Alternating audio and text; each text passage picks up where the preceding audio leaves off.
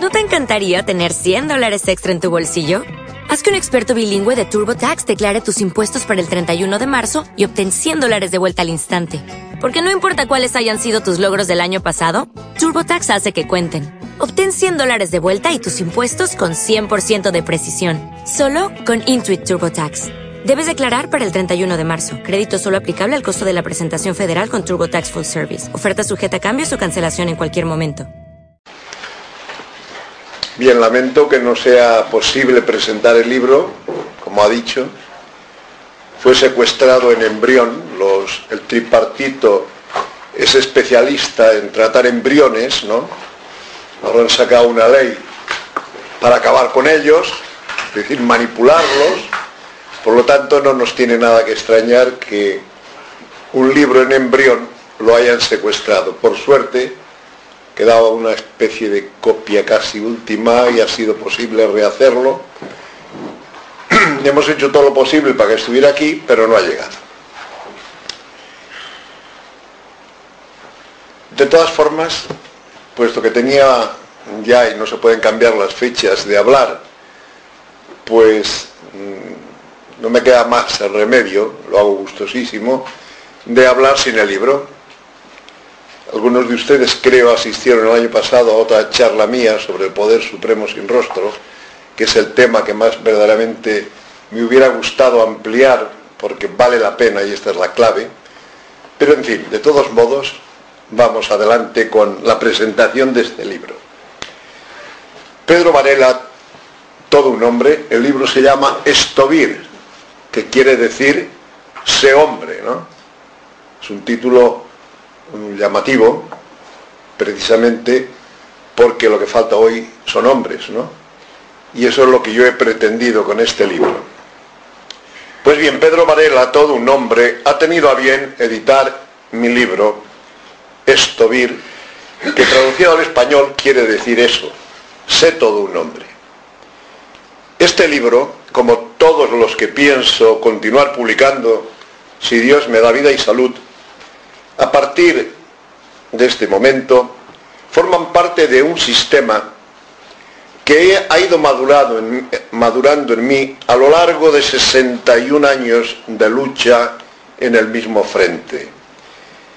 El de la verdad, la belleza y el amor, fundamentos que emanan de la esencia misma del único Dios y de la única religión verdadera, la que él reveló, y cuya revelación completaría luego Cristo, viviendo entre nosotros primero 30 años trabajando, tres predicando y sellando todo con su muerte y especialmente con su resurrección. Esto es fundamental y más para nosotros que como españoles en la casi totalidad, somos católicos. Todo cuanto pueda transmitirles yo en mi libro está resumido en su título, la invitación a ser hombres de cuerpo entero, hombre y mujeres cabales. Y aprovecho para prevenirles de que eviten ustedes caer en esa necedad puesta de moda por los políticos que consiste en confundir en el lenguaje especie, género e individuo. No les imitemos en su empeño de ser adalides de la necedad, tanto más cuanto más intelectuales y progresistas se creen. Me estoy refiriendo a esa moda que han impuesto algunos de vascos y vascas, ciudadanos y ciudadanas, compañeros y compañeras, catalanes y catalanas, médicos y médicas, etcétera, etcétera. Máxime que hasta ciertos clérigos ya se han apuntado a él.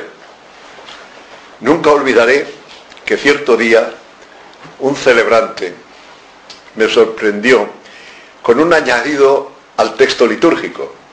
Los que van a misa, si ustedes son practicantes, saben que hay un momento en el ofertorio que dice, te ofrecemos, Señor, este pan y este vino, fruto de la tierra y del trabajo del hombre. Y de las mujeres añadió él en misa. Yo di un brinco, me cogió de sorpresa y pensé también aquí en el, recinto sagrado ha penetrado la estupidez. La sociedad que conoció nuestra generación, la mía, que como hoy soy un chavalito, aquella en la que transcurrió durante nuestra infancia, juventud y madurez, ya no existe. Y hasta la que conocemos ahora, esa que viven ustedes, tiene ante sí el más negro de los futuros. Comprendo que aquellos menores de 50 años, que son todos ustedes casi, no se puedan imaginar el cambio efectuado en el último medio siglo. No tienen ni idea. Yo quisiera ayudarles y para ello en el futuro pienso concretar la conclusión a que he llegado de mis doce lustros de militancia en un libro que podría titularse Misereor superturban, es una frase del Evangelio ¿no? que dice, tengo lástima de esta gente. Bueno, lo del título es lo de menos, pero la idea es lo que importa. La masa de las nuevas generaciones que van a vivir en un mundo descristianizado, sin estrella polar, ozando en la tierra como los cerdos, incapaces como ellos de elevar la vista más allá del dinero, del sexo y del ocio. Triste futuro el de un mundo en el que hasta la propia Iglesia ha caído en la trampa de la pseudodiosa llamada libertad. Y ha hecho suya aquella frase de Lamennais que fue fulminada por los papas del siglo XIX. Lamennais decía, la Iglesia lo único que pide es libertad. Una frase muy bonita, ¿no? Pero que no tiene sentido. Es triste ver cómo se ha nublado la vista a la propia Iglesia y es así de crudo y de trágico lo que vivimos. Lo que el magisterio de la Iglesia tiene condenado expresamente desde hace tres siglos, la jerarquía y el clero posconciliar la han convertido en norma de conducta y por arte de magia, la herejía ha pasado a ser ortodoxia.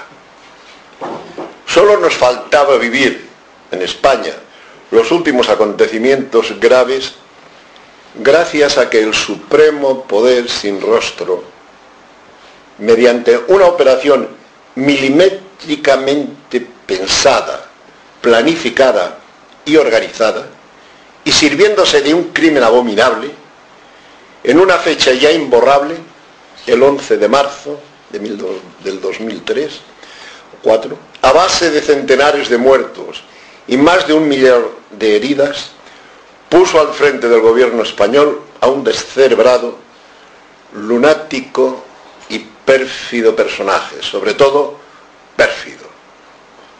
Este hijo de su padre nos, nos está demostrando que su única obsesión es destruir España y promover los grandes principios de la sinagoga de Satanás, la mentira y la muerte.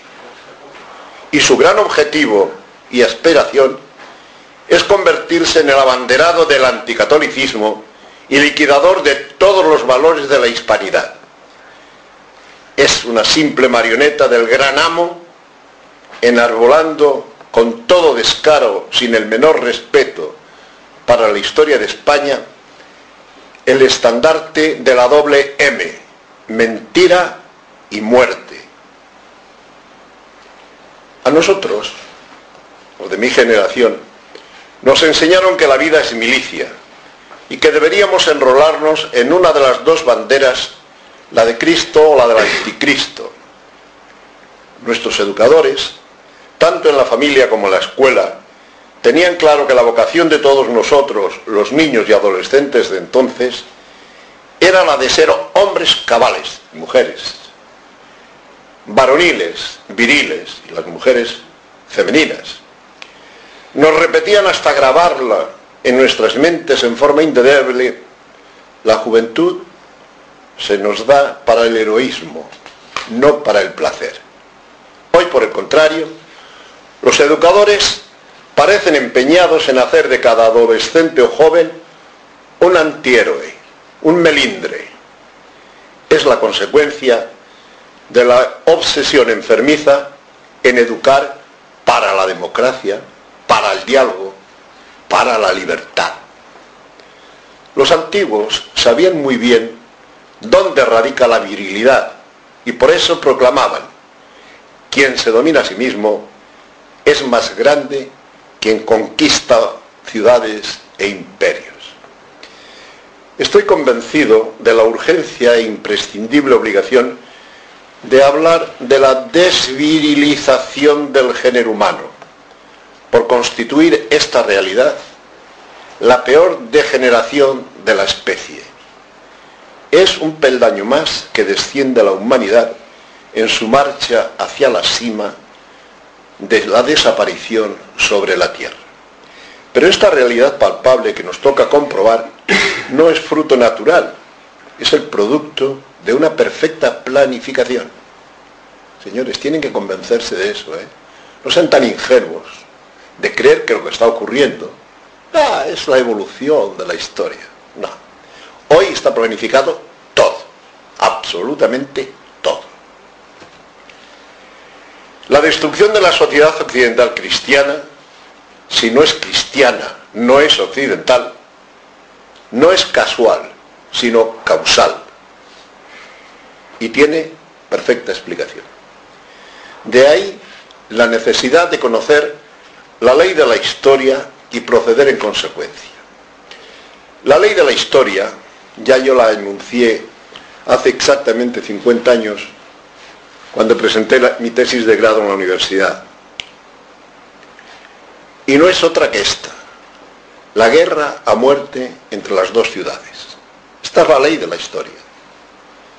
¿Y la historia qué es? Es el balance periódico de esa guerra. Esa es la historia. Y la ley de la historia es la que ya os he dicho. Y todo lo más no sirve para nada. Y el historiador que no entiende esto, ni sabe historia, ni sabe filosofía de la historia. Esa guerra entre la ciudad de Dios, y no es una metáfora, la dirige en persona Satanás a través de sus hijos perfectamente organizados en sociedades secretas.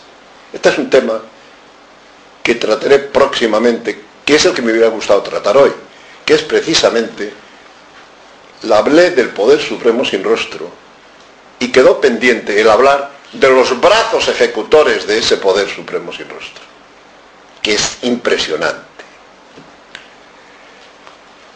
Les confesaré que mi intención no era hablar del libro, sino continuar la charla sobre el poder supremo sin rostro que tuvo lugar hace un año. Sobre todo habida cuenta que los hechos confirman un día sí y otro también que cada vez nos hallamos más indefensos y más cerca de la esclavitud definitiva que vendrá cuando reine el reino, el rey universal judío.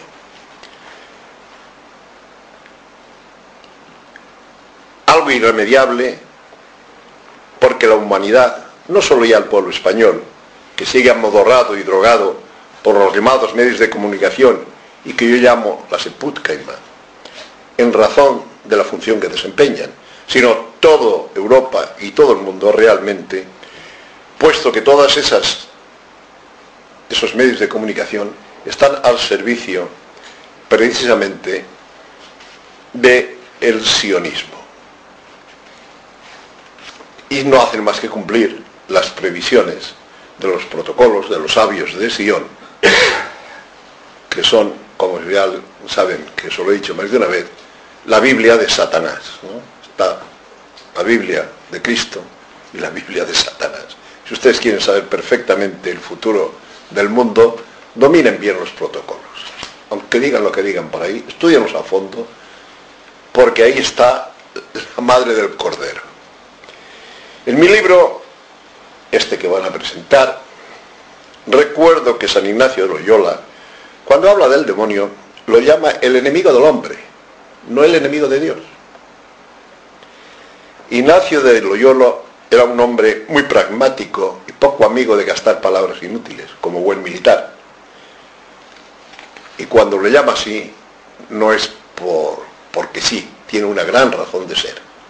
Efectivamente, Lucifer sabe que contra Dios no puede nada, pero ha comprobado que Dios le ha permitido usar de su libertad y su inteligencia para luchar contra el hombre, obra predilecta del Creador, y será la forma que utilizará para hacerle la guerra al Creador.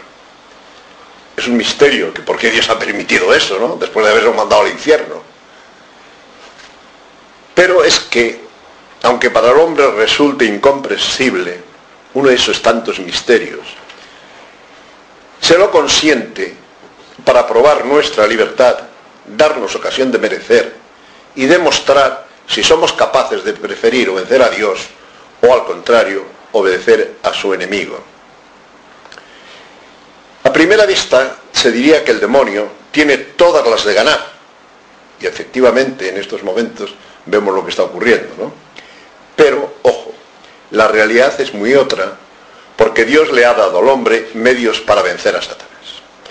Después de dos mil años de, de catolicismo y tras un milenio maravilloso que le permitió a Occidente alcanzar las máximas cotas de libertad y progreso y cultura, gracias especialmente a la obra de la Iglesia Católica, si no vean la diferencia con los otros continentes donde no ha habido catolicismo imperante, hemos entrado ya en la era de Satanás, lo que se llama el New Age. El New Age Ustedes eh, probablemente no lo han estudiado, pero es, es tremendo. Es decir, los planes, eh, la ejecución de sus planes es... Eh, yo les recomendaría que leyesen algún libro serio sobre el tema. Yo daré una, alguna conferencia sobre ello para completarlo. Es la nueva fase de los protocolos de los sabios de Sion. En 2006, la animalidad del hombre ha sobrepasado a lo de los seres inferiores que seguían por sus instintos de bestias. Y así vemos cómo la sodomía, el crimen, los asesinatos más cobardes, el asesinato de los no nacidos y los vicios más nefandos, todos, sin excepción, son considerados como signos de progreso, libertad y democracia. Hoy, si quieres ser progresista, tienes que tener algún vicio nefando. Estás en la cumbre de la cultura. ¿Y todo eso por qué? Porque el hombre ha dejado de ser varonil, viril. El estovir de los romanos hoy ya no tiene sentido. El hombre es un ente feminoide, incapaz de plantar cara a nada. Y la propia Iglesia ha caído en la trampa de esa feminización de la especie humana haciendo suyas las teorías del diálogo, la tolerancia, la superación del fundamentalismo y similares. Ha aceptado la terminología y el lenguaje de la sinagoga de Satanás como propia, en vez de utilizar el que le es propio, el de Cristo en el Evangelio, llamando las cosas por su nombre y dando al sí el significado del sí y al no el significado del no. Sea vuestro lenguaje, decía Jesucristo, sí, sí, no, no, porque todo lo demás viene del maligno. Desde que Giscard d'Estaing, destacadísimo masón, pronunció su famoso oui mais a Pompidou, oui mais, sí pero, se han puesto de moda las terceras vías, las vías del centro. Se ha sustituido el lenguaje aconsejado de bipolar por el tripolar. ¿Por qué se ha perdido la auténtica virilidad? Para responder hay que contestar previamente a esta otra interrogación. ¿Qué es la virilidad? ¿Qué es ser todo un hombre? No voy a malgastar tiempo en discusiones bizantinas. Entraré de lleno a considerar lo que el sentido común ha sostenido a lo largo de los siglos sobre el tema lo que siempre ha entendido como experiencia el pueblo sano, aplicando la lógica de su experiencia. La Real Academia en realidad define la virilidad escuetamente así. Cualidad de viril, o sea, de varonil, perteneciente o relativo al varón. A su vez, define el varón en la siguiente forma.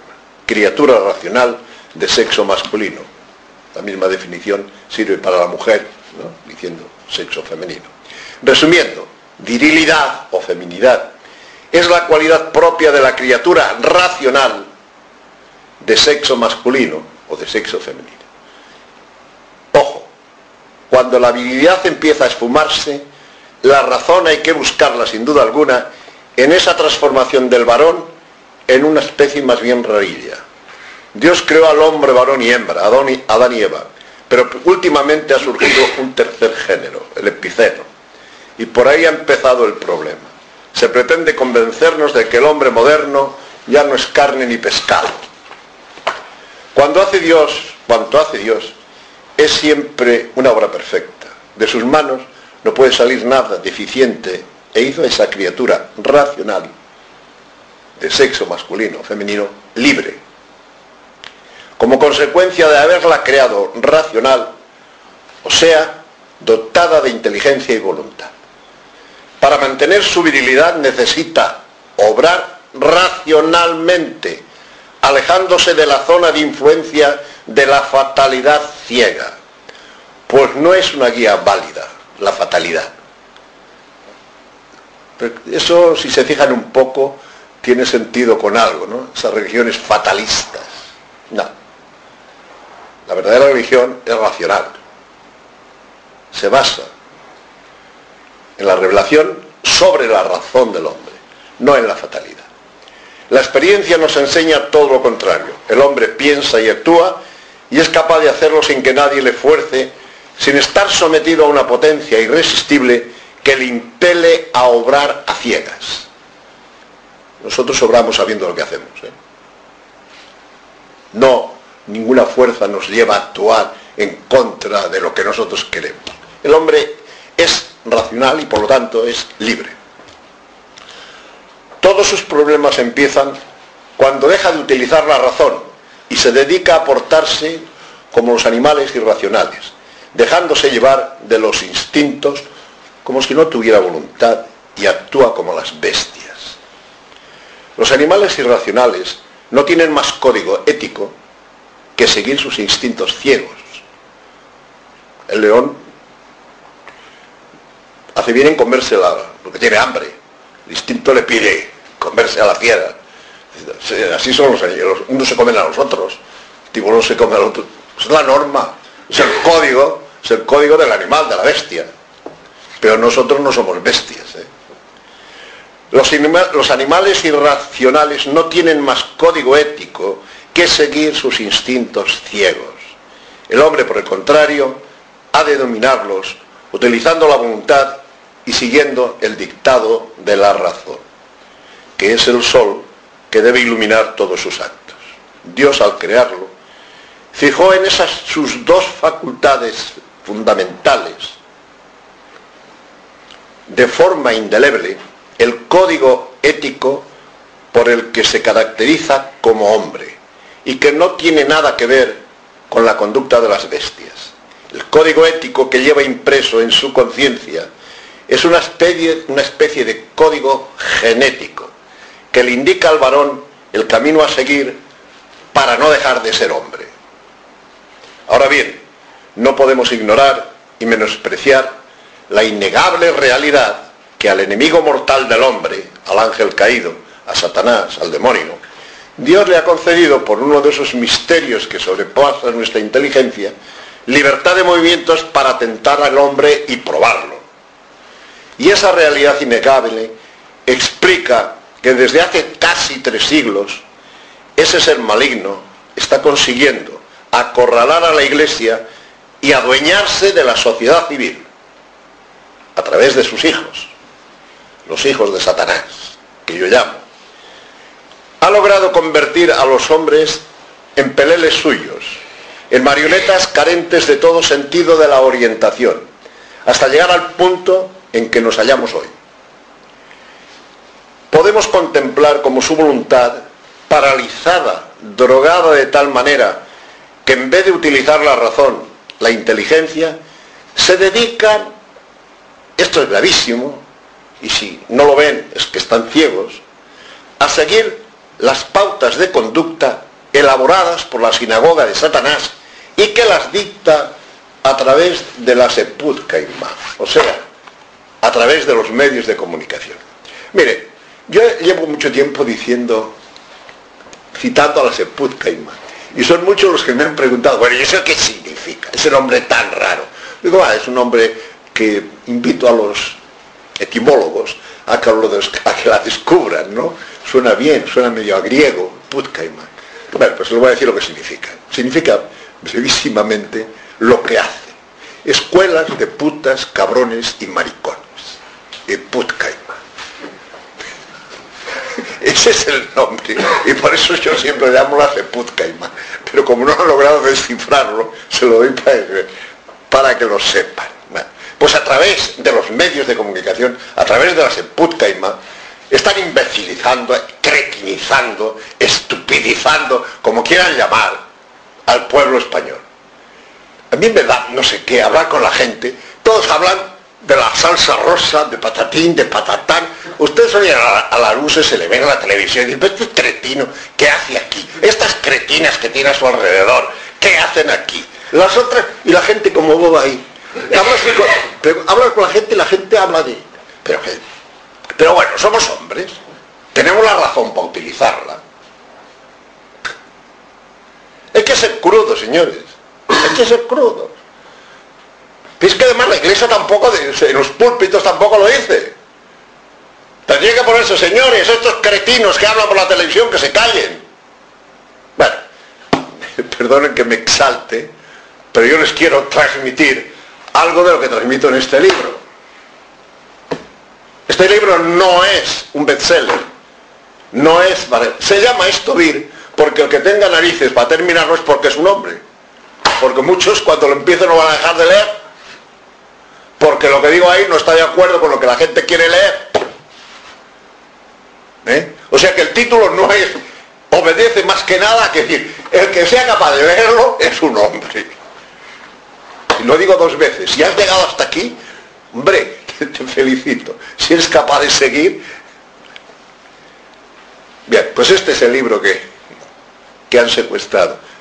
Decir usted que por qué lo habrán secuestrado, no lo sé.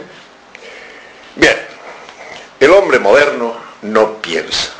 Eso lo deja para los comunicadores, esas primeras espadas, esos genios, esos foquetes que hablan de todo y no saben de nada, que no han estudiado una carrera a fondo. Hombre, nosotros, pues yo me precio de tener una carrera terminada, otra que no me dejó terminar Fidel, de haber sido empresario, de haber estado en la cumbre, etcétera, etcétera, etcétera, y puedo hablar con experiencia, y lo que digo lo he vivido. Pero que salga ese tonto de, ¿cómo se llama? ¿Cómo se llama? Ya se me ha olvidado el nombre. Uno que ya así de Vicchio, Ficchio, un cantante, un cantante que tiene un nombre así muy, muy, muy, muy, con dos no sé cómo llama que, ha salido en todos los medios de comunicación presentando, y es el colmo de la intelectualidad, todos, todos los... Ramoncín, Ramoncín, sí. Ramoncín. Algo por el estilo, ¿no? Sí, sí, Ramoncín, sí. Bueno, pues, pues señores, seamos un poco serios. Es decir, por eso el que hay aquí, yo mire, yo llevo muchos años hablando. He hablado para tres personas, he hablado para tres mil He hablado a, teatros llenos y me da lo mismo hablar para uno que para tres, que para dos. Lo que importa es sembrar la verdad, porque la palabra, la verdad, es autopropulsada. Cuando uno la capta, se mueve por sí mismo. Es decir, las verdades que yo les diga a ustedes y que ustedes capten, está seguro que se les quedan y la transmiten, y las transmitirán a otros. Y es lo que tenemos que hacer. En el, sepulcro de Monseñor Lefebvre hay un epitafio que es impresionante, que dice, en latín, tradidit et quota cepit. Ese es el epitafio que tiene ahí. ¿Qué quiere decir? Transmito, transmití lo que recibí. Eso es lo que tenemos que hacer nosotros. Esa es la tradición, transmitir lo que hemos recibido. Bueno, me salgo del guion. Digo que el hombre moderno no piensa, eso lo deja para los Ramoncines y compañía, los periodistas, los Luis del Olmo, los Fermín de los Santos, etc. Los directores de cine, los, Hombre, esa maravilla que tenemos en España, hombre, ese marica director de cine, que es el genio, es el sumum, es un sumum de la cultura.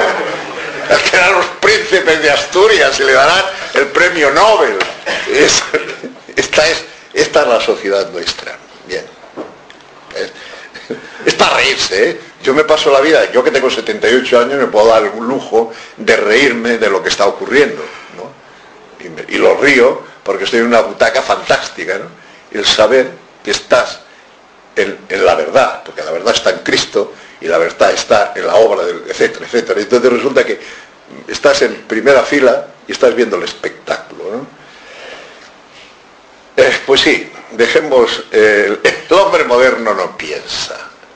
Deja que otros piensen por él, asimila y todos piensan igual. Usted habla con uno, con uno, con uno y todos dicen lo mismo. Todos. Vaya por la calle, hable con la gente y hoy hablan todos de Raúl. Bueno, no, están de acuerdo con que Raúl vaya a la selección, pongamos por caso, ¿no?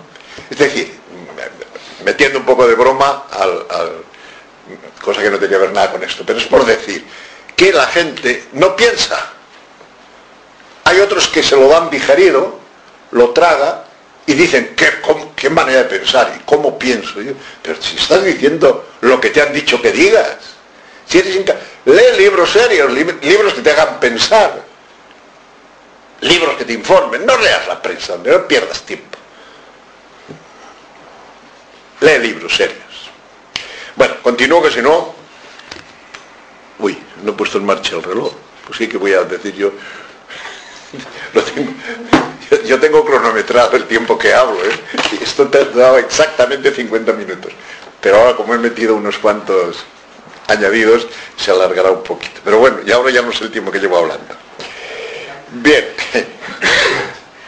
Eh, continúo con ese párrafo que no lo acabaré. El hombre moderno no piensa, eso lo deja para los comunicadores, los periodistas, los directores de cine, los autores de novelas, de celes y gente de ese gremio proveedor de alimento para el seso de descerebrados. Todo lo que ve en letra de molde o en una pantalla de televisión o cine lo asimila como alimento para su inteligencia. Mejor diríamos, para su ex razón, porque no la tienen. Naturalizada, neutralizada e inútil en estado de atrofia absoluta. Nos encontramos con la realidad de que de su más tierna infancia a quienes debieran un día llegar a ser varones, los descerebran ya en las aulas de primaria, los vacían totalmente el seso y los anulan la voluntad. En la universidad y escuelas técnicas superiores rematan la faena. Y por eso no es nada normal comprobar que entre los más ilustres descerebrados nos topemos con personas de acreditado prestigio y hasta gente muy erudita. Yo les digo la verdad, yo cuando veo a mis nietos, siento una pena enorme, inmensa, de lo que les están haciendo los colegios. Los están vaciando el cerebro. Un paréntesis. Mi primera idea no fue hablarles hoy de mi libro, bueno ya se lo he dicho, sino de continuar con la charla de hace un año que titulé El Poder Supremo sin Rostro.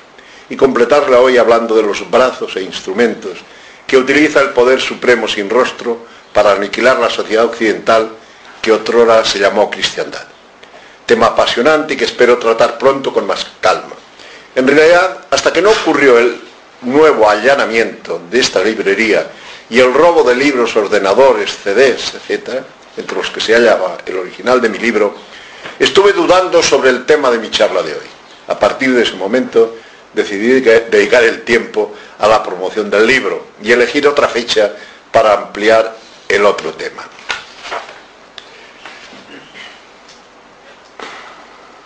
Vuelvo a tomar el hilo de mi charla y continúo.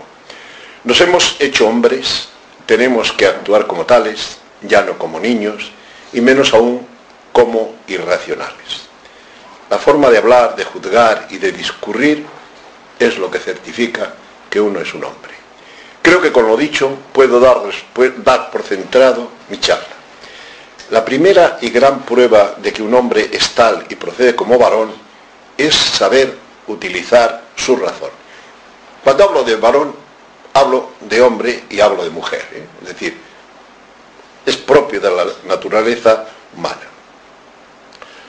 Lo que constituye algo así como la prueba del 9 es someterla, nuestra razón, a un examen de reválida con un cuestionario de una sola pregunta.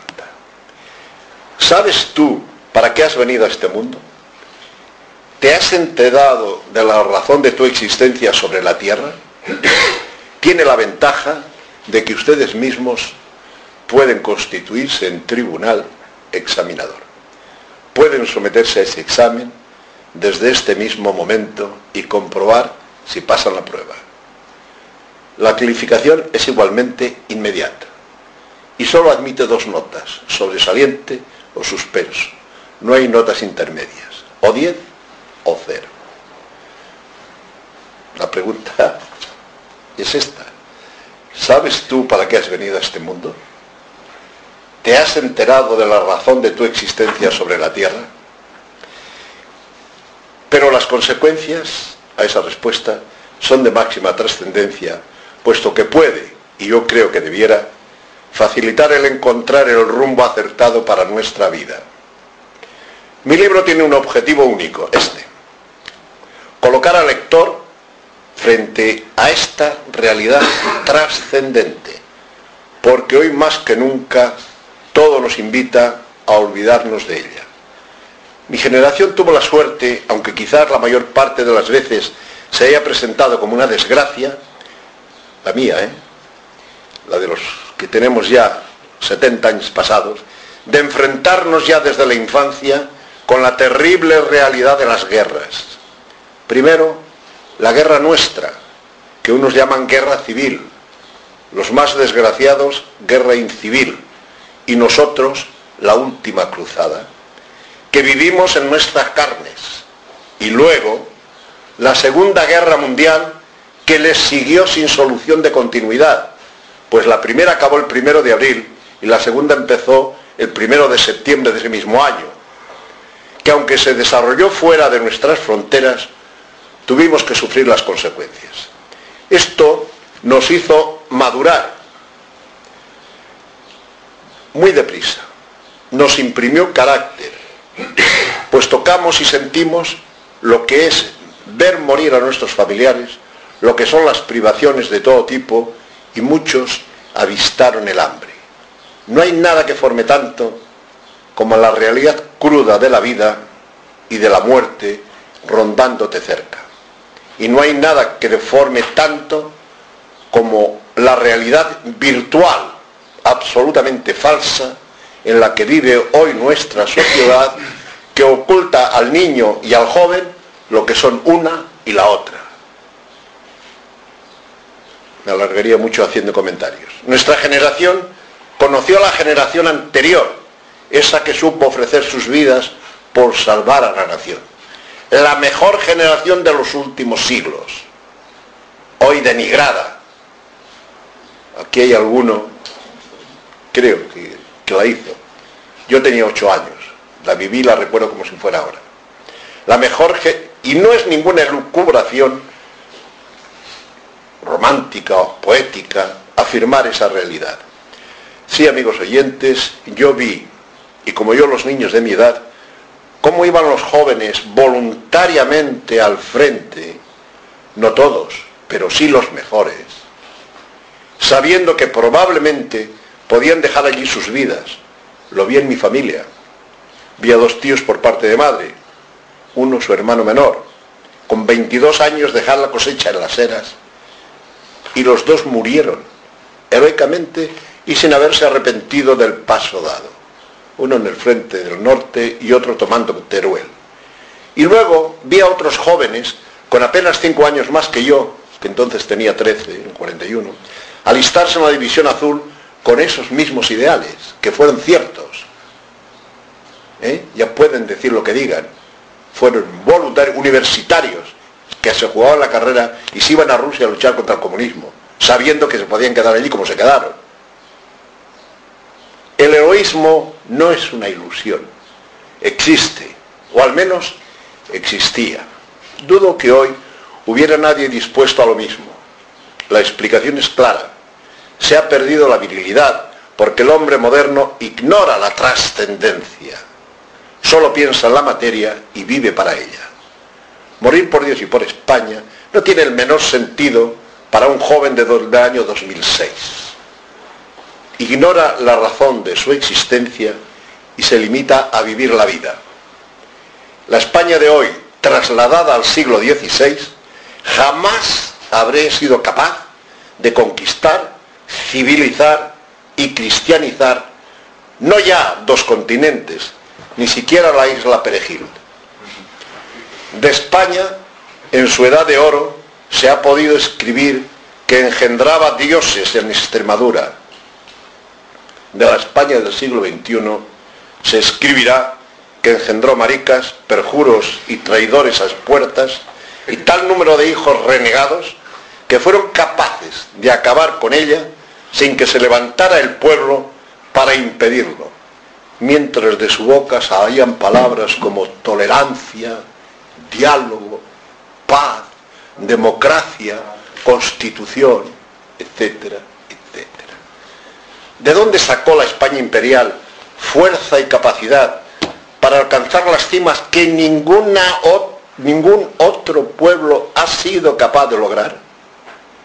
Ya sé que esta realidad la ignora nuestra juventud, a la que se le ha ocultado la historia de España, o se la ha enseñado deformada, como se hace en Cataluña o en Vascongadas, no saben ni quiénes son los reyes católicos, manipulada, censurada, por quienes llevan unos medio milenio inventando leyendas negras, que son los que echamos de España, y otros luchando en este momento, poseídos de complejos, contra esas mentiras propaladas por los eternos enemigos de la grandeza de nuestra patria, y que no son otros que quienes sirven al poder supremo sin rostro, porque todos pertenecen a las logias. Confío en que quienes se tomen la pena de leer despacio mi libro y piensen seriamente en lo que expongo, recuperen, si lo hubieran perdido, la virilidad con la que Dios dotó a su criatura preferida. El mérito no será mío, será de un gran maestro de hombres. Todos ustedes lo conocen, Ignacio de Loyola, el valiente capitán que cayó herido defendiendo Pamplona. Un contratiempo grave que fue el principio de su conversión total a Dios. Supongo que conocen su vida. Bueno, no lo supongo porque hoy ya la ignorancia es tal que incluso entre los mejores se desconocen cosas elementales. Pues bien, este librito de, San Ignacio, que se llama Ejercicios Espirituales, lleva casi 500 años haciendo el mayor de los milagros, el prodigio mil veces repetido de convertir a todo tipo de hombres en verdaderos santos y héroes. Uno de los más grandes y de los primeros fue Francisco Javier, noble, apuesto y brillante joven navarro de familia ilustre y estudiante en París, a quien haciéndole una y mil veces la misma pregunta, Francisco, ¿y después qué? Lo somete a esos milagrosos ejercicios espirituales y lo transforma en el más celoso y eficiente de los misioneros, el hombre que fue capaz de llevar la fe de Cristo a la India, al mismísimo Japón, y murió intentando entrar en la China. Después de haber convertido, según las narraciones y testimonios históricos de sus contemporáneos, centenares de miles de asiáticos paganos. La realidad es que su simiente ha perdurado hasta hoy. La fe que dejó en la India y en el Japón nunca murió, ni siquiera cuando asesinaron a todos los misioneros en el Japón de boca en boca la fueron transmitiendo y ha llegado hasta nuestros días. En mi libro me limito a pedirle prestados los argumentos a Ignacio de Loyola, al fundador de la Compañía de Jesús, y trato de convencer a mis lectores de la importancia de enfrentarse con las postrimerías para aclarar la vista, para que nadie se deje engañar por los espejismos de un mundo que hoy más que nunca ha dejado de ser real y se ha transformado en una ilusión virtual, en algo realmente inexistente, falso, engañoso. La esencia misma del cristianismo es una permanente invitación a ser hombres, a ser viriles. Aclaro, para los que supongo que me pondrán objeciones en el momento de las preguntas, que todos los escándalos que ha vivido la Iglesia desde hace 40 años tienen su raíz principal en haber perdido el rumbo sus dirigentes tras el Vaticano II. En estas raíces encontraremos la razón y explicación, en estas raíces que he dicho, que nos da Ignacio de Loyola, la razón y explicación de por qué Dios eligió a España para ser instrumento suyo y protagonizar el acontecimiento mayor que vieron los siglos, como dijo un historiador, exceptuando la encarnación del Hijo de Dios, escribió alguien, dando un nuevo mundo a la civilización. si lo que hemos hecho España lo hubieran hecho los franceses o los ingleses, bueno, no se pueden ustedes imaginar las películas que habría sobre esa maravilla. Los españoles nos estamos pidiendo perdón y al quinto centenario hablamos de... Bueno, eso es para que vean hasta qué punto el poder supremo sin rostro, es decir, el sionismo, controla los medios de comunicación, controla el poder político, controla los todo, para aplastar. Yo siempre he dicho que Gibraltar no caerá nunca, aunque Franco lo dijese, como Fritz de Madura, porque es la prueba del sionismo de que tiene la pezuña sobre España. Nada más. No tiene ningún sentido el peño de Gibraltar, más que demostrar que mandan ellos. Han devuelto Goa, han devuelto Hong Kong, han devuelto esto, pero nunca devolverán Gibraltar. ¿Por qué? Por lo que significa. Dios la había preparado a España para, por ocho siglos de lucha contra el Islam, ese que ahora vuelve a completar la obra que no pudo realizar hace 14 siglos en la reconquista del suelo patrio para dos altos cometidos. El primero, convertirla en la primera nación del mundo moderno. O sea, la primera nación moderna que ha existido es España. Se adelantó casi en 100 años a toda Europa. La nación moderna primera que ha existido. Y en segundo lugar, para llevar la fe católica a medio mundo. La grandeza de España se fraguó de ese modo a la, sombra de la cruz y mediante un espíritu esforzado. La destrucción de nuestra patria, desgraciadamente, se está gestando a velocidad de vértigo, desandando el camino hecho, devolviendo nuestra tierra a los invasores, destronando a Cristo. Y ojo, esto se hizo desde el momento en que desde el propio Vaticano, desde Roma, se dio la orden de quitar de la Constitución la confesionalidad, la confesionalidad católica del Estado. Esto es lo grave. Vino de Roma la orden de que la Constitución española no fuera católica. Y desvirilizando a los españoles convertidos en peleles del poder supremo sin rostro. Que hace 30 años unos perjuros traidores devolvieron el gobierno de la nación a las logias que habíamos echado y a los vencidos con la ayuda de un pueblo amodorrado. Y lo dice quien en el año 66, junto a Blas Piñar, levantamos la bandera para que esto no ocurriera. Hemos celebrado los 40 años el, domingo pasado en Madrid, ¿eh? celebrando esto es otra historia también para comentar, cómo se guerrea contra los que luchamos en el buen camino y cómo les sirven aquellos que dicen que son españoles. Más que nunca en estos momentos conviene recordar que no es lo mismo enfrentarse a los bandoleros, lo digo por lo de la confesionalidad católica de la Constitución de España, ¿no?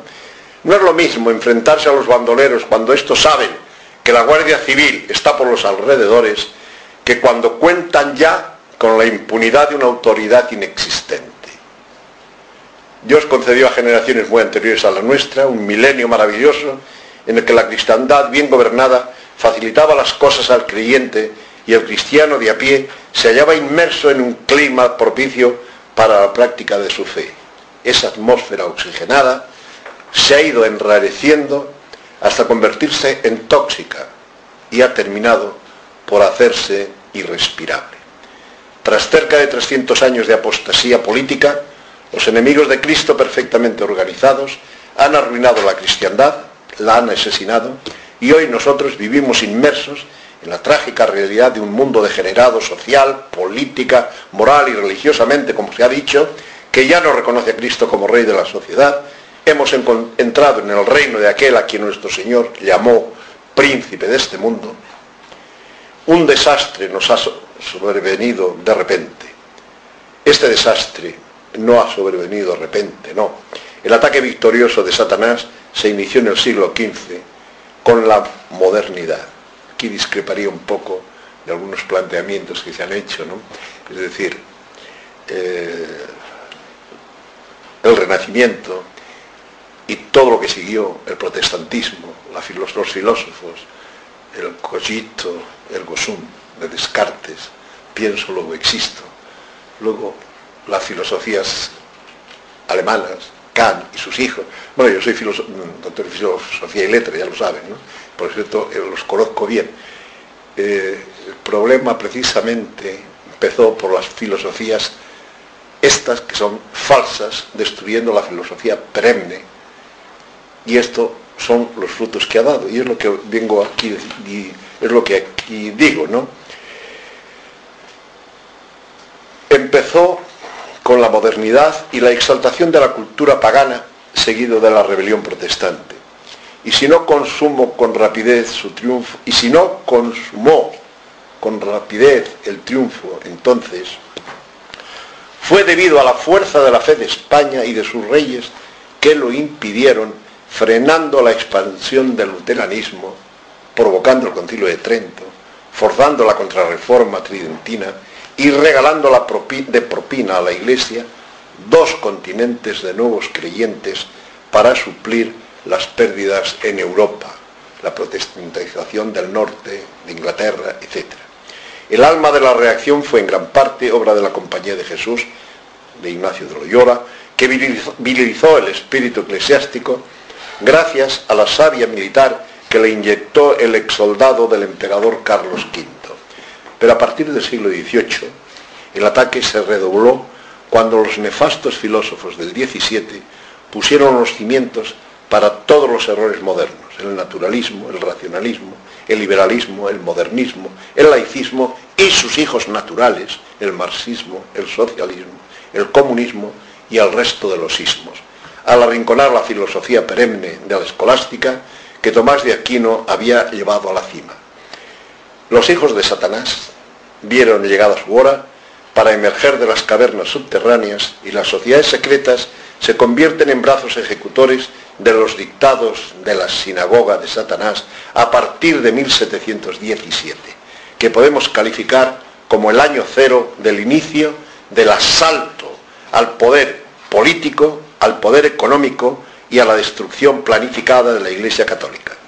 El inicio de la destrucción de la cristiandad, o sea, el ancien régime con la Revolución Francesa, etc.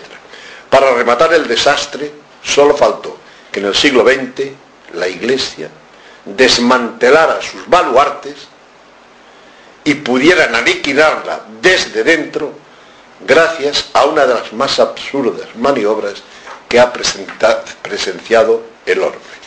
Acabo, ¿eh? Me alargaría en exceso, ya supongo, es que además después de un, ha sido un banquete con tres platos, ¿no? Claro, resulta que ya cuando llega el último la carne, ya uno está lleno. Y, me imagino que ustedes están ya hasta aquí, ¿no? De oír hablar. Voy a acabar ya.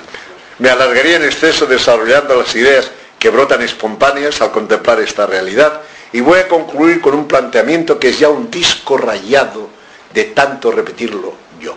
Para frenar esta caída libre de la sociedad cristiana y de todos los valores que ella representa y encierra, es necesario absolutamente organizar la reconquista y volver a virilizar a nuestros compatriotas. Aparte de la más importante, la imprescindible que se, que se presupone y hemos de pedir, que es la ayuda del cielo. Con el sistema que se desprende de cuanto llevamos expuesto. Sin hombres, hombres, y sin organización, lo único que conseguiremos es hablar por hablar hay momentos en que las arengas y los discursos sirven para muy poco. Lo fundamental son las estructuras de lucha bien montadas. Frente a la perfecta organización de los hijos de Satanás, nada se conseguirá con la mentalidad imperante de los que quisieran enfrentárseles, quisieran, pero no se organizan ni hacen nada. Es soñar despierto. Llevo 61 años predicando en el desierto, pero no olvido la famosa frase de un jesuita, el padre Piulás, que al regresar yo de Cuba colaboré con él en las famosas semanas antimaterialistas y tenía una frase muy significativa. Él siempre decía, las piedras, los cantos, se rompen con el último golpe. Ya vaya pero grullada, ¿no? La piedra se rompe siempre con el penúltimo con el último golpe.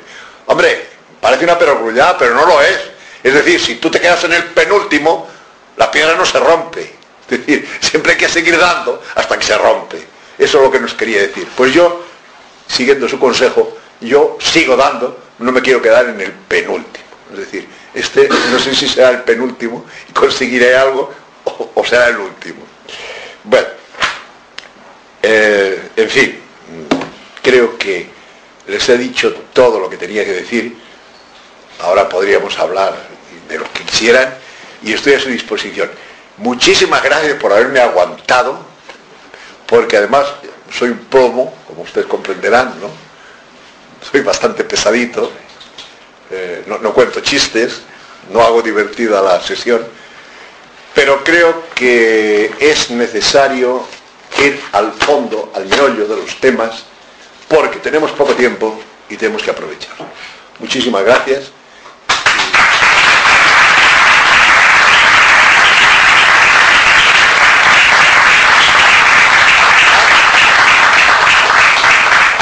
No se olviden de comprar el libro.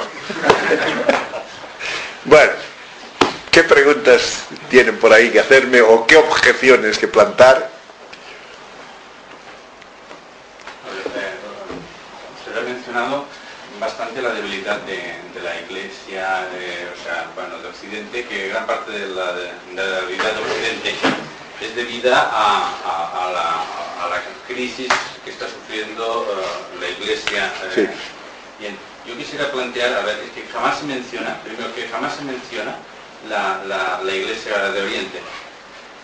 la Iglesia... de espaldas a, la Iglesia oriental. Y esto es lo primero. Y lo segundo, la cuestión dogmática. O sea, eh, eh, eh, yo creo, porque yo también estudio un poco, trato de investigar por mi cuenta, que tampoco se consideraría importancia a la, a la relación entre la crisis de la Iglesia y la crisis en la, en la, en la, en la cuestión dogmática. Es, decir, la Iglesia empezó a hacer unos planteamientos sociales, como si su misión en el mundo fuera enteramente social, cuando lo social en realidad, si miras profundamente la cuestión, la tradición y todo esto, es importante, pero es una consecuencia de unas vivencias que son sobre todo desde el punto de vista dogmático. Totalmente de acuerdo. No se defiende el dogma. Totalmente de acuerdo. Es que yo el dogma, el dogma fundamental, los dogmas fundamentales cristianos, quitando la, la, la paz, ¿no? me refiero a la moral también. No, no, no. Otro, otro problema es también la moral. Sí, sí. Que como si fuera, la, esto es imitación de los protestantes, ¿no? que reducen toda una cuestión moral. ¿no? Ser protestante ante todo seguir una serie de normas morales, y eso no es verdad. El cristianismo, a menos si se profundiza en el Oriente, que son las únicas ortodoxos. los ortodoxos, la moral es importante, pero es consecuencia de unas vivencias espirituales. No es lo, primordial. Lo primordial es el dogma. Y, como claro, evidentemente, si te has de enfrentar al poder oculto sin rostro, evidentemente lo primero que ellos procuran es que le quites lo que, lo que les puede doler. Es la clave. En mi opinión. ¿eh? Sí, sí, totalmente de acuerdo. Precisamente, bueno, dos cosas. Primer punto, las relaciones con la Iglesia Ortodoxa mm, es un tema aparte, ¿no? Es decir, todos sabemos de qué vino la, Es decir, la iglesia ortodoxa, así, a diferencia de la iglesia protestante, que no está la iglesia, porque perdieron, digamos, la transmisión del episcopado, del sacerdote, y los protestantes no tienen sacerdotes, tienen pastores, porque perdieron el, sacramento del orden. Los ortodoxos, todo lo contrario, han transmitido desde los apóstoles, lo mismo que la Iglesia Católica, el orden los, arzobispos y los obispos ortodoxos son arzobispos y obispos, etcétera, etcétera. Todo partió, desgraciadamente, yo creo, yo sigo creyendo, vamos, estoy convencido de que todas las herejías, desde los gnósticos para acá, han, salido del mismo sitio, de los autores de los protocolos que empezaron hace dos mil años a hacerlos. Es decir, ha sido la fuente de las herejías. Ya sabes que las primeras persecuciones ya surgieron contra los cristianos provocados por los judíos, etcétera, etcétera. Los primeros errores, la, la ya vino de que quisieron comprar, etcétera. Pero llegó un momento, precisamente, en que por un asunto en parte personal, y yo creo que puede ser que provocado, vino el famoso cisma por el filioque, ¿no? Un problema de un problema dogmático. Creo que ahí se equivocaron los ortodoxos, porque, es decir, verdaderamente eh, el Hijo, el Espíritu Santo, procede del Padre y del Hijo.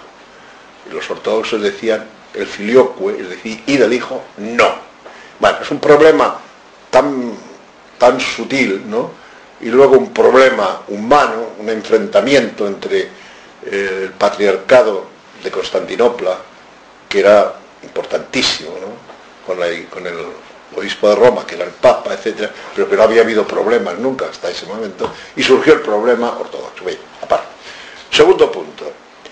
Es evidente que los ortodoxos eh, no han caído en la tentación de cambiar ni la liturgia, ni el, ni el dogma, ni nada. Y el gran error, para mí, que no había sido, porque el Vaticano I fue perfecto, el Vaticano II lo declararon concilio pastoral, no dogmático. Y sin embargo parece ser que es el único concilio dogmático que ha habido. Y lo único que hacen es citar este concilio. Este es un problema gordísimo. Y de ahí viene el enfrentamiento de Lefebvre, que era un gran arzobispo. No sé si se conoce la historia de Lefebvre. Lefebvre era nada menos, para resumiendo la historia, Lefebvre era un obispo joven que Pío XII nombró delegado para la francofonía, para África, francófona, y convirtió de 39 diócesis, hizo 89, hizo una apostolado impresionante. Por eso que todos los, generalmente todos los obispos africanos estaban con Lefebvre, porque todos le debían a esto. ¿no? Entonces hizo una gran labor, tanta labor hizo que para, para el Concilio Vaticano II fue uno de los 200 elegidos para hacer los temas del concilio. Lo que ocurrió fue que luego en el concilio hubo un golpe de Estado. Si usted lee, hay un libro que venden aquí, por cierto, que aquellos que estén interesados en temas religiosos y conocer el problema, yo se lo recomiendo, se llama El Rin desemboca en el Tíber. ¿Lo conoces? Pues lételo. El Rin desemboca en el Tíber es la explicación del golpe de Estado que hubo en el Vaticano II, que consistió en lo siguiente.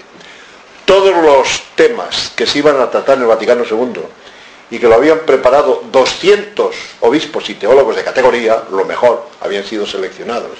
Hicieron los esquemas, ¿no? A discutir. Entonces, en la primera sesión, el cardenal Lianar y todos esos dieron un golpe de Estado. Se cargaron todo eso y dijeron que no, que había que hacer otro nuevo. Coparon todos los puestos directivos de las asambleas, dirigieron esto y sacaron todo esto, las relaciones con los judíos, todos eso. Pero es que lo explica tiene gracia porque además el que lo escribe no es un lefebrista. Es decir, es un libro escrito por un lefebrista, no. Es un libro escrito por el que fue jefe de la Oficina de Información del Concilio Vaticano II, que era un americano, ya sabe que los americanos son muy prácticos y muy organizados, y cuando hicieron Vaticano II, la congregación Bergunday de Estados Unidos nombró a este sacerdote para, como hice yo cuando estaba en Roca, que monté un, un, montaje para relación con los ministerios, que luego el dueño me dijo, oye, ¿me podías pasar eso? Porque yo había montado todo un control de los ministerios para tenerlos en, la mano, ¿no? porque los necesitábamos para el trabajo. No, no comprarlos, sino controlarlos. Bueno, pues esto es visión, ¿no? Es un poco de visión. Los americanos con esa visión crearon un departamento de información para eh, el concilio.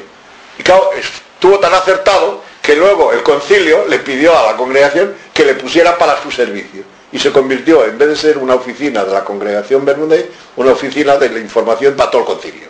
Pues el, el que escribe ese libro es este. Es un americano que no recuerdo el nombre. Y claro, conoció todo porque daba las ruedas de prensa, informaba de todo, y entonces hace un libro que tiene, el libro ya lo dice todo. El Rin desemboca en el Tíber.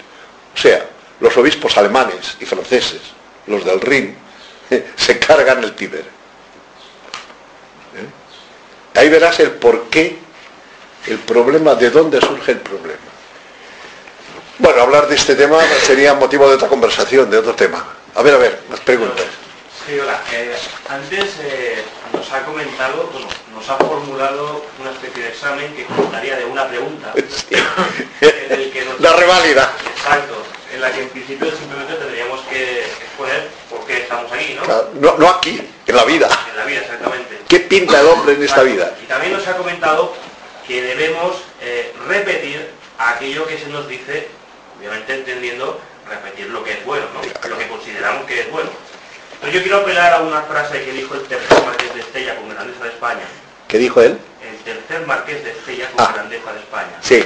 José Antonio Primo de Rivera. Ah. Que decía que la empresa solo, o sea, la vida solo tenía sentido si era para quemar a una empresa grande. Eso mismo. Entonces, yo quería saber si yo pasaría su examen, si le respondiera. Sí, sí, el, examen te, el, examen te lo tienes que pasar con tu conciencia. Si yo le formulase esto por escrito, si obtendríamos su visto bueno, ¿no? Yo creo que yo creo que todo aquel que se ha entendido la frase de José Antonio de verdad, de verdad, evidentemente, yo soy José Antoniano, falangista de primera de primer momento porque mi familia, este que he hablado, el hermano de mi madre, que murió voluntario, que fue con, que había sido privado estaba dispensado en el servicio militar porque era el último hijo que quedaba en la familia con la viuda, con mi abuela, y no había hecho servicio militar. Pero cuando vino el 17 de julio, dejó todo en la aire y se largó con su primo hermano, se fueron para el frente, ¿no? Porque eran falangistas. Eso sí habían entendido que la vida es para sacrificarla por una causa grande. Y una causa grande, hombre, España es una causa grande, España por España como nación, como de eso, no pero lo que significa, yo por eso hablo muchas veces de la hispanidad, porque hispanidad significa algo más que España. Es el gran servicio que España ha hecho a Cristo. Es decir, son inseparables la cruz eh, y la espada. Y evidentemente aquellos que vibran, yo he vibrado desde pequeño, porque lo aprendí, me pusieron a la camisa azul con ocho años, que los que tenía cuando se creó la falange, ¿no? era, un crío. ¿eh? Y, me cascaron. Tiene gracia porque yo dije que yo he sido confirmado, por eso nunca me ha, me ha afectado más. Me confirmaron, saben que para confirmar daban una galleta, ¿no? El obispo decía, ya te ha confirmado. Bueno, lo hacen con mucha suavidad, ¿no? El obispo, pero antes decía, te han confirmado para decir, te han cascado, ¿no? Pues a mí me confirmaron en las elecciones del 36, que yo no tenía ocho años, tenía siete, los cumplía en mayo los años. O sea, en febrero tenía todavía siete años. Porque me preguntaban si yo era así o era así. Yo que en mi casa había aprendido que era así, pues dije, yo soy así, y los que venían eran todos así, y me cascaron. Luego yo fui con mi, con mi tío y se lo dije. Supongo que luego ellos se encargarían también de confirmar a los otros, ¿no? Yo, yo quería terminar formulando eh, a título personal, porque como usted ha dicho, esto es una cosa que debemos examinar nosotros, a título personal, ¿cree usted que ensalzar los valores meramente hispanos, al cual cogimos del legado falangista, los que nos hemos leído las obras completas de José Antonio, ensalzar, digamos, ese mundo hispano, esa falange eminentemente tradicionalista, cuidado, no estoy hablando de especie de las jóvenes, sí, sí. sino esa falange, digamos, de inspiración católica, ¿cree usted a título personal que divulgar hoy en día esos valores podría suponer el aprobado de la pregunta esa que usted nos formulaba. A un riesgo, digamos, a un riesgo... Es más, más profunda la pregunta. Sí, a un riesgo del rechazo de la sociedad, incluso de parte de la propia familia. Sí. decir, nos encontramos un poco en una situación no, no, de sí, este tipo. Sí, son, son dos cosas distintas. Es decir, lo que dice el libro es más serio, es decir, porque es que realmente es el sentido de tu vida, es decir, eh, Esto es un medio de cumplir tu misión, ¿no? Evidentemente, eh, una, una manera de cumplir nuestra misión es empujar todos los auténticos valores, la verdad y la falange, José Antonio concretamente, fue un hombre que aunque le achacaron que era liberal, realmente eh, lo que fue un hombre que vio, su poder, eh, que lo que se llamaba los carlistas, pecaba de algo, pecaba de algo, no vivía el problema social. El gran mérito de José Antonio fue que entendió, comprendió eso de la familia, el municipio y el sindicato. Y él decía, yo, nazco, yo he nacido en un pueblo, pero no he nacido en un partido político. Y por eso era enemigo mortal de los enemigos, porque son ficticios.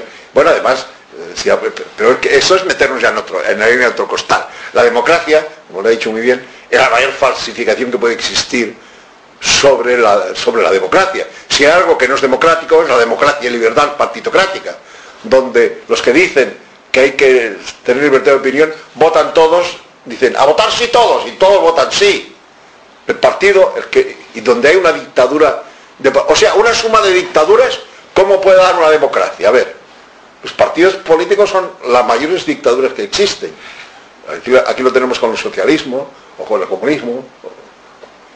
Yo que fui de Fuerza Nueva, cuando se integró, se hizo como partido político, porque creyeron que era conveniente participar en la democracia, y yo me borré, no me borré, no me afilié al partido, porque yo soy enemigo de los partidos políticos, no creo en los partidos políticos.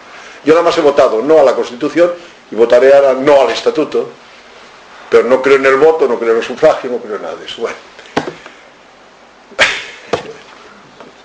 Yo con mucho gusto estaría hablando con ustedes todo lo que quisieran, pero me imagino que son las ocho y media, que, están súper agotados porque desde las seis aquí, dos horas y pico. Yo le haría una pregunta que creo que está en boca de todos, o por lo menos en la mente de todos, aunque es difícil la contestación hoy día en la sociedad que nos movemos.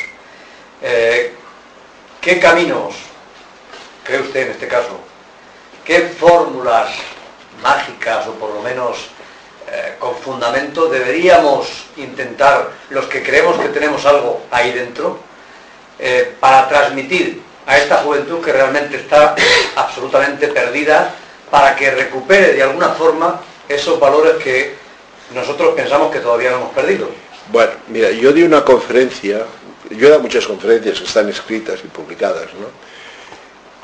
y di una conferencia hablando de cuál es la única forma que yo considero y, que si se hubiese hecho en Fuerza Nueva cuando yo me fui en el año 70 por una serie de razones, me quitaron del medio, había organizado Fuerza Nueva y por una serie de razones, largo de explicar, a pesar de todo ya he visto que me, me, pusieron a la presidencia ahora cuando en el acto. Por lo tanto, yo no me he peleado con, al contrario, he empujado a Blas por todos los sitios, lo que pasa es que ha habido discrepancia de métodos. Mi método era el que yo hubiera impuesto, el que yo estaba imponiendo como que fui el primer secretario nacional de Fuerza Nueva, era lo que yo llamaba las peñas. Es decir, en vez de llenar plazas de toros, que van muy bien, yo organicé el acto de Granollers, donde hubo 3.000 comensales, fue una maravilla, pero al día siguiente yo transmití la orden de que se olvidaran de Granollers que se olvidaba que eso no servía para nada, y que se olvidaban de Aranjuez, donde se, metieron 40.000 personas en la plaza de toros, o la de Valencia, que se metieron también 30.000, que, porque eso es humo de paja. Y mi teoría era que, evidentemente, eso es necesario para hacer reclutamiento, pero la clave, la clave de todo, es la organización. ¿Y cuál es la organización que funciona? Lo que yo llamo las peñas. Es más, tenía una revista que se llamaba Peña Cataluña Hispana, luego la he cambiado por otro, pero en fin, pero la idea es esa, las peñas. ¿Las peñas qué son? Pues triadas de tres, o sea, nueve. Nueve tíos ligados, que a su vez están ligados con los otros, ya, sistema celular, donde se da formación, información y acción. No acción de tiros, acción de hacer. Formación, donde se les forma en todo. Lo que veo que aquí hacen, ¿no? Intentan formar, creo en, un plan eh, celular. Si esto se hubiera hecho en el año 70, cuando en el año 75 murió Franco, Teníamos en aquel momento 60.000 afiliados. No ha habido ningún partido político, cuando murió Franco, ni después en la democracia, que tuviera 60.000 afiliados. Fuerza Nueva era la única fuerza realmente que existía en España.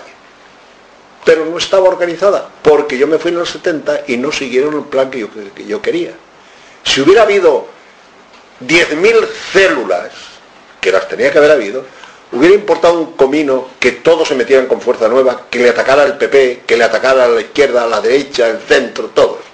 Fuerza Nueva habría sobrevivido. Y sin embargo, se dio el proceso inverso, de que llenaba las plazas y votaban al PP. ¿Eh? Porque no había organización. Llevo 60 años predicando la organización. Y no, y no se lo creen. ¿Qué quieres que yo le diga? Si aquí entre vosotros, los jóvenes, hay algún joven que dice, caramba, es el huevo de color y dentro de 30 años se han organizado, dentro de 30 años podrá empezar la reconquista. Hoy lo veo negro.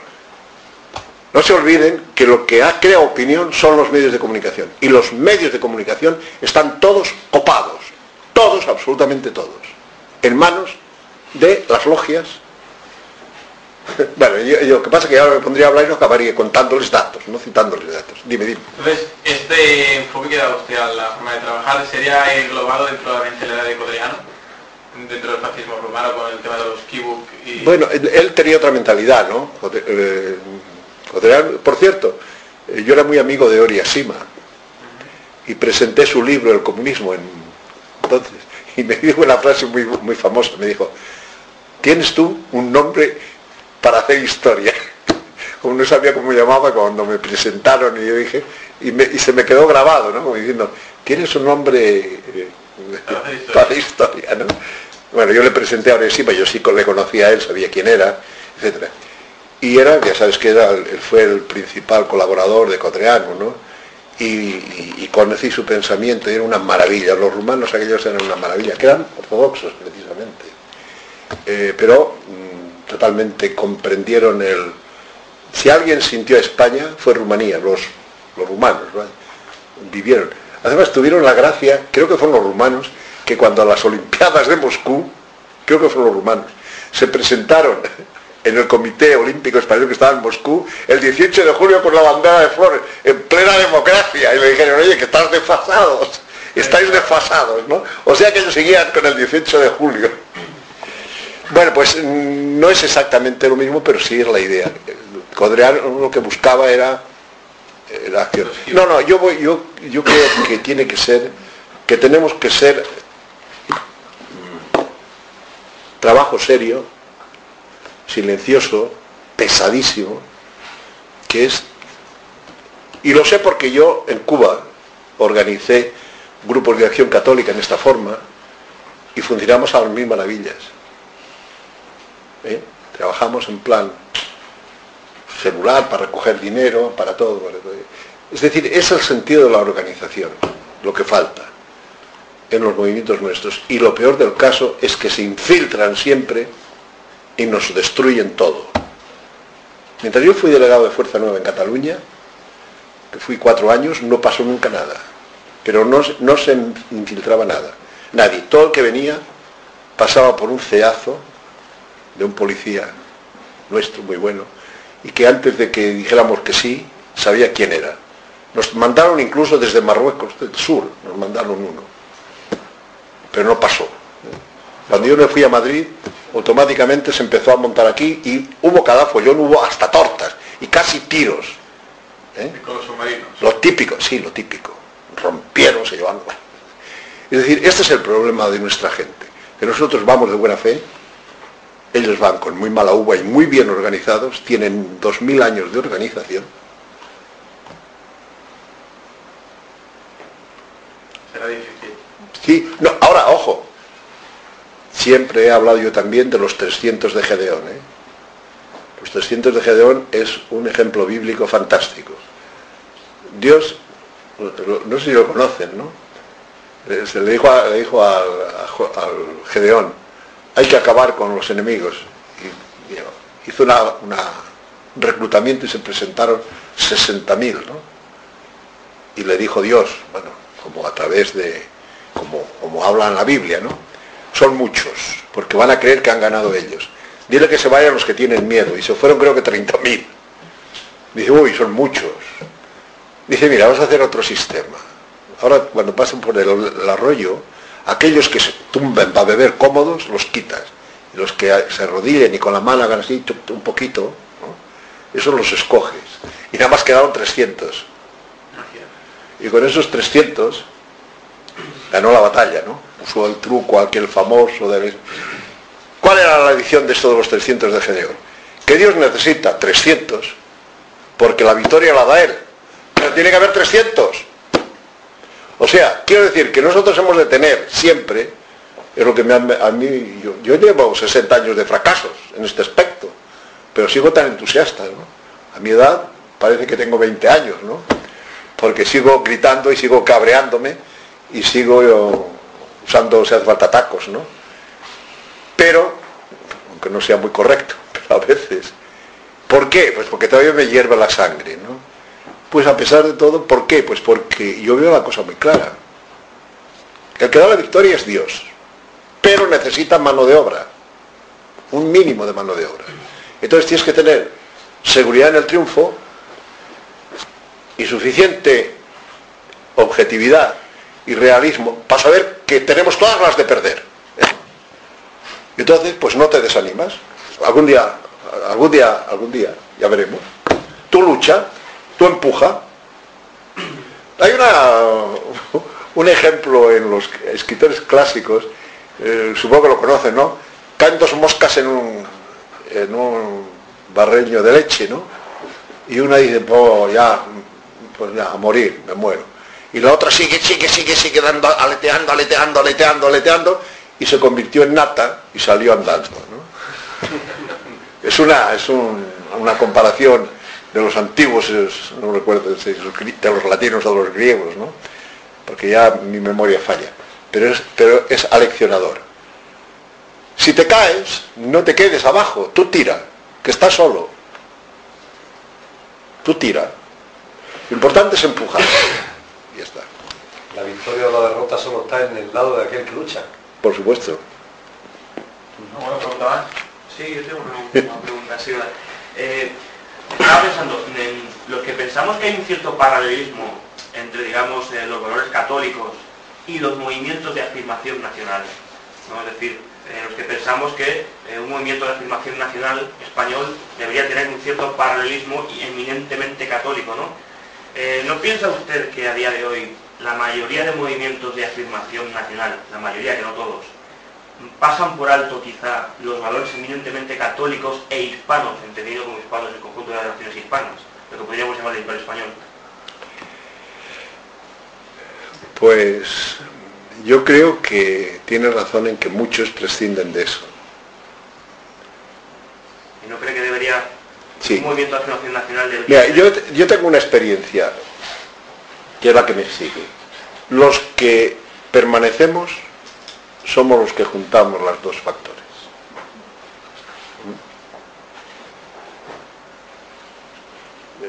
Yo he visto caer a mi lado, caer en el sentido figurado, ¿no? tradiciones, gente que se va, se desanima, etcétera, etcétera. Y todos los que lo hacen es que les falta, les falta la fe, que es lo que da.